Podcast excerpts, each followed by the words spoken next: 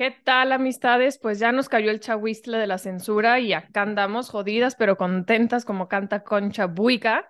Jodidas porque son años y muchísimas horas de trabajo de muchas personas que de pronto parecen desaparecer, pero contentas porque al final este bloqueo nos habla de que nuestro mensaje está llegando a muchas personas. Buscaminas, el podcast.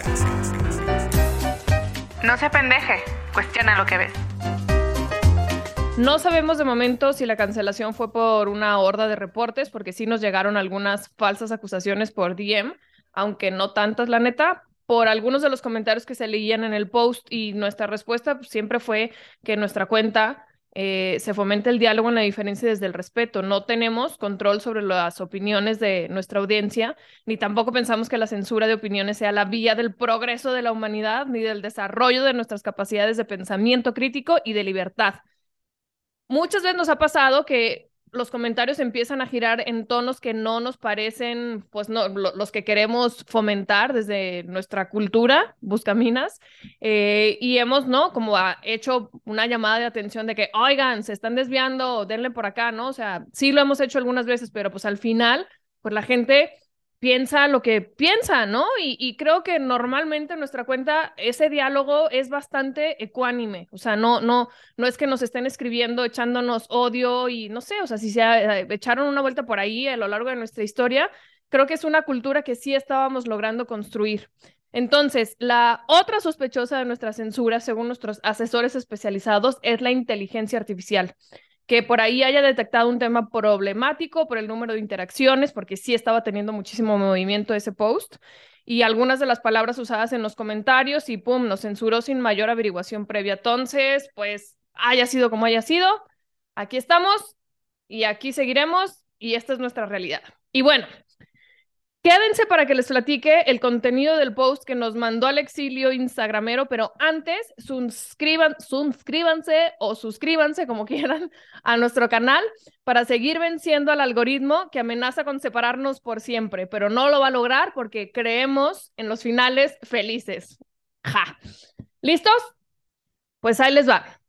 Eh, les presentamos La ventana de Overton, una teoría política que explica cómo en cinco pasos se puede cambiar la opinión pública llevando cualquier tema de lo impensable a lo legal.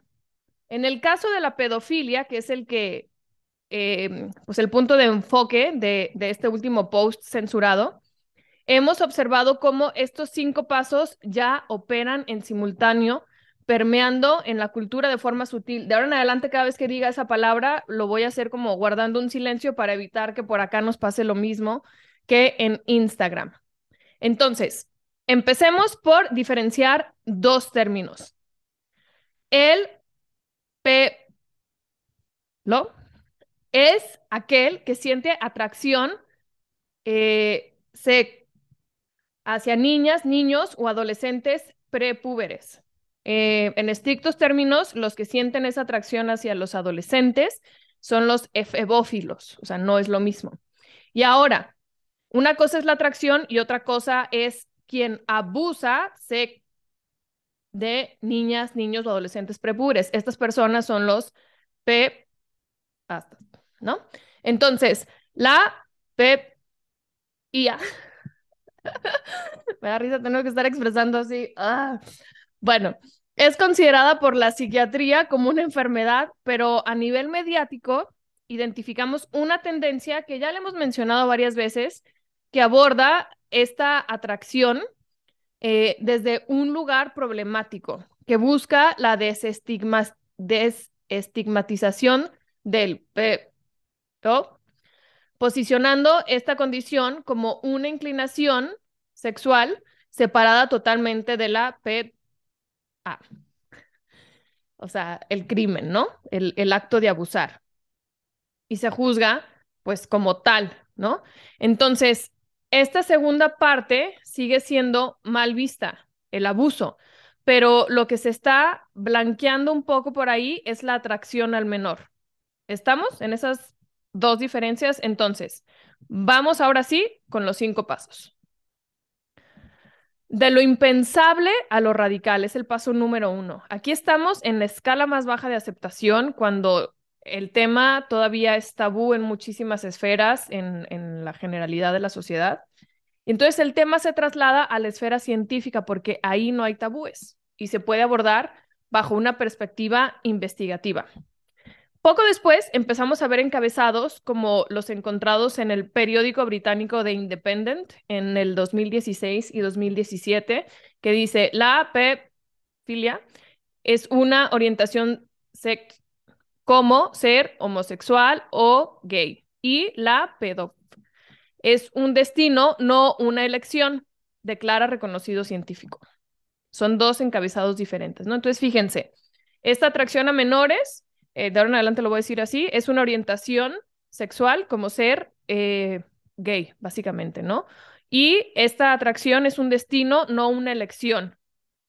Declara reconocido científico, científico. O sea, fíjense cómo lo validan, o sea, con este sesgo de autoridad de reconocido científico, reconocido por quién, quién es él, este, pues no sé, o sea, ahí habríamos de hacer una investigación más profunda de, de qué va su investigación, ¿no? Entonces, bueno, los medios de comunicación comienzan a dar cobertura a grupos extremos, ya que la controversia genera atención, como sucedió en el 2006, cuando se legalizó en Holanda el partido PNBD, que es Partido del Amor Fraternal, la Libertad y la Diversidad. Entonces, lo que este partido pretendía era rebajar la edad de consentimiento sexual de los 16 a los 12 años. ¿Ok? Entonces, eh, de aquí nos vamos al paso número dos, de lo radical a lo tolerable. Como la palabra, esta que implica la atracción a menores, tiene connotaciones muy negativas, es necesario crear eufemismos, sustituyendo los términos por otros más amigables, porque cambiando las palabras podemos también cambiar la percepción de la realidad y moldear el pensamiento. Por ejemplo, tener intergeneracional o usar el término MAP, que es por sus siglas en inglés, personas atraídas por menores o minor attracted persons, creo que es. Este, y bueno, entonces ahí vamos en el paso número dos. Ahora, paso número tres, de lo tolerable a lo sensato. Aquí se insiste en la importancia de no tener prejuicios, se presenta a la atracción a menores con esta palabra que no puedo usar, como una condición sin salida donde solo queda aceptarla. Se apela a la compasión y se presentan testimonios de personas inofensivas con esa atracción a quienes se le resalta su lado virtuoso. Hemos visto desde TED Talks hasta artículos publicados por fuentes tan influyentes como el New York Times, pasando por la esfera académica, donde hace poco causó conmoción una tesis, no sé si se acuerdan, sobre el tema salida de la Facultad de Filosofía y Humanidades de la Universidad de Chile. Hoy por hoy, si la buscan, yo la busqué cuando estábamos preparando este contenido, ya está como eh, tesis no, no válida o archivo, ya sabes, de qué bloqueado, pues. Y esta tesis se titulaba eh, P, filos e infantes, pliegues y repliegues del deseo. Y bueno, entonces se empieza a generar estas conversaciones mediáticas, científicas, académicas, y entonces pasamos al paso número cuatro, donde pasamos de lo que ya empieza a sonar sensato, ¿no? Por toda esta narrativa que nos están diciendo muy validada por fuentes reconocidas, al menos en nuestro imaginario, ¿no? Si te lo dice un académico un científico, no, pues claro que le crees, ¿no? Entonces empieza a generarse cierta sensatez hacia esas ideas y se empieza a perfilar hacia lo popular. El tema se toca abiertamente en la industria del entretenimiento, lo cual genera mucha conversación en redes sociales. Y, y, esta esfera es crucial en el paso hacia la aceptación. O sea, aquí hemos hablado mucho de cómo el entretenimiento no es solo entretenimiento, sino es un medio de moldear percepciones y de perfilar eh, aceptación de ciertos temas o inmersión de políticas buenas muchas veces. Tenemos muchos ejemplos de cómo muchas cosas buenas se han hecho con ayuda del entretenimiento y a veces, pues no buenas, ¿no? Objetivamente, como en este caso, eh, donde hemos visto y hemos hablado de cómo han salido a la luz series, películas, piezas de arte o marcas como Valenciaga, que también pueden ver el video por aquí en este canal, que hacen referencia a la pedofilia de manera directa aunque no siempre evidente a primera vista. Entonces, al tratarse de marcas o personas reconocidas en su ámbito, nos cuesta más trabajo cuestionarlas por un sesgo de autoridad que tenemos ante grandes figuras mediáticas. Así que, aunque haya crítica, al final se tolera bajo la etiqueta de disruptivo o de crítica social, como en el caso de la película de Curie, ¿se acuerdan? Que criticaba la hipersexualización de niñas, pero recurría a la hipersexualización de las actrices para hacer su crítica. Entonces era como muy contradictorio el, mensaje, ¿no? Que terminaba por reforzar eso que quería criticar, en teoría.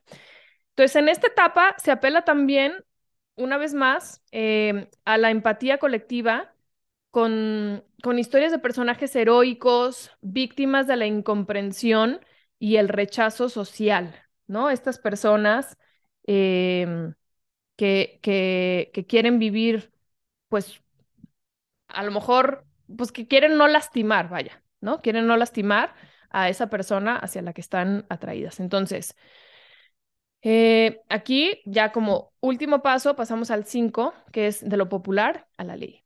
Hasta el momento no existe una ley, hoy por hoy, que explícitamente avale la, la o la, el acto ¿no? de abusar de menores, pero hay algunas iniciativas existentes que sí darían cierto respaldo legal y aceptación social al hecho de tener eh, relaciones con menores.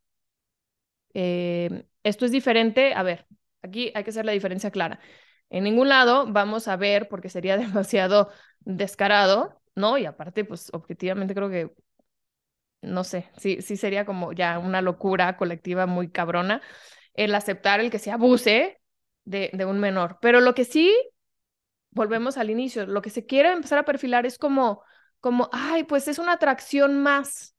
¿Qué pasaría si le diéramos cabida en una relación consensuada a esto? Todo bajo esta gran palabra del consenso, que ahora es tan eh, valorada, ¿no? Y que bueno, pero en el caso de los menores no se puede poner en igualdad de circunstancias ni de madurez emocional, pues a, a un niño o un prepuber a una persona adulta, ¿no?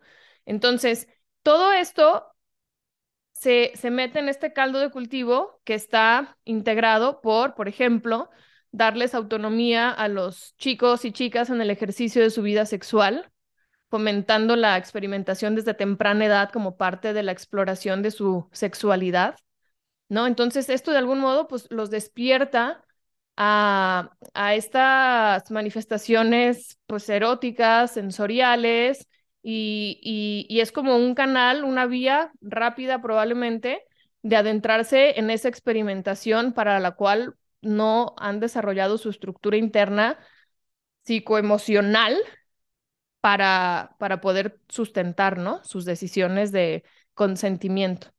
Y luego, por otro lado, tenemos también la normalización de contenidos hipersexualizados que tienden a replicarse como tendencia en redes sociales.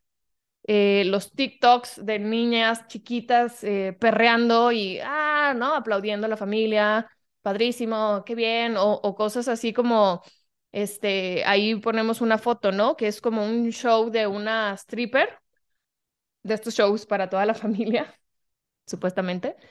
Y, la niñita le está poniendo dinero, ¿no? En el calzón a la mujer que se está mostrando pues con muy poca ropa. Entonces, la mujer adulta se deja tocar, la niña chiquita, eh, pues un poco, pues sí, ¿no? Le, está poniendo un precio a su, a su cuerpo mostrándose. Y, en su statement de su, de su red social, esta persona, eh, esta showwoman, decía, qué bueno que los papás puedan mostrarles como con naturalidad el cuerpo a sus hijos. Entonces, híjole, hay como muchas líneas finas ahí que hay que desmenuzar, porque sí, hay que ver el cuerpo como algo natural, ¿no? Eso al otro extremo sería este caso de la maestra que fue corrida, creo que en el estado de Florida, por enseñar a sus alumnos de primaria al David de Miguel Ángel, porque era pornográfico, no manchen, o sea, a ver, puntos medios, caramba, ¿no? O sea, neta, sí, hace falta mucho sentido común en esta sociedad. Y bueno, dicho todo esto, y para concluir con el tema en particular de la de esta atracción a menores, nosotras creemos que está permeando como consecuencia de una cultura donde el terreno ya está preparado, de diferentes formas, ¿no? Entonces, enfatizando la presexualización del entretenimiento y las redes sociales es una manera de grooming. Cuando un menor ve por todos lados mensajes sexuales, facilita la propia sexualización como una práctica normalizada, porque todo el mundo lo hace, porque por todos lados se ve, porque las chicas más chidas lo hacen. Entonces, ¿por qué no lo voy a hacer yo también? Para, porque hay esa necesidad humana de, de ser vistos, de ser valorados, de ser apreciados, pero a veces lo canalizamos por los lugares incorrectos. Entonces, uff, o sea, qué complicado, qué complicado eh, direccionar estas cosas. Entonces, bueno, esto está pasando y entendamos que cuando los menores normalizan prácticas sexuales, esto juega en contra de sus red flags internas, que son la intuición y la conciencia. Pues si alguien les enseña sus partes privadas, como en el ejemplo este que les estaba platicando, o los toca, van a tener mucha más dificultad para detectar la línea entre lo que está bien y lo que está mal, hasta dónde, hasta dónde, ¿no? O sea, hasta dónde ya está sobrepasando el límite. Esto que siento es incomodidad, es normal. O sea, enseñemos a articular esos límites, a ponerlos claramente. Entonces, si todo el tiempo se están difuminando, pues está mucho más difícil. Si uno como persona adulta cuesta un montón sabernos escuchar y, decir, esto es y ser fiel a esto que estoy percibiendo como inadecuado o como esta intuición que me dice ve para aquí o ve para allá, es un niño más, ¿no? O sea, porque se los estamos nublando. O sea, los niños por naturaleza son intuitivos, pero pues estamos ahí como acechándolos, la neta, de demasiados mensajes, que es el mal de las redes sociales, es el lado no bonito de las redes sociales y de cómo pues están desarticulando muchas partes de nuestra humanidad, ¿no? Entonces, el alza del porno apenas legal, ¿no? Que es este, este modelo que presenta adolescentes que apenas están en edad legal, ¿no? Para que no sea ilegal. Y entonces como que da un margen ahí medio shady, medio gris, de presentar y representar todo tipo de fetiches relacionados con los menores. Entonces, bueno, esto es el, el análisis tan terrible que no puede ser hablado allá afuera. No sabemos por qué razones, pero no manchen, o sea, a ver, caramba, o sea, hablemos de temas incómodos, aprendamos a escuchar cosas que nos incomodan y, y, y a compartirlo con los demás, aunque no pensemos igual.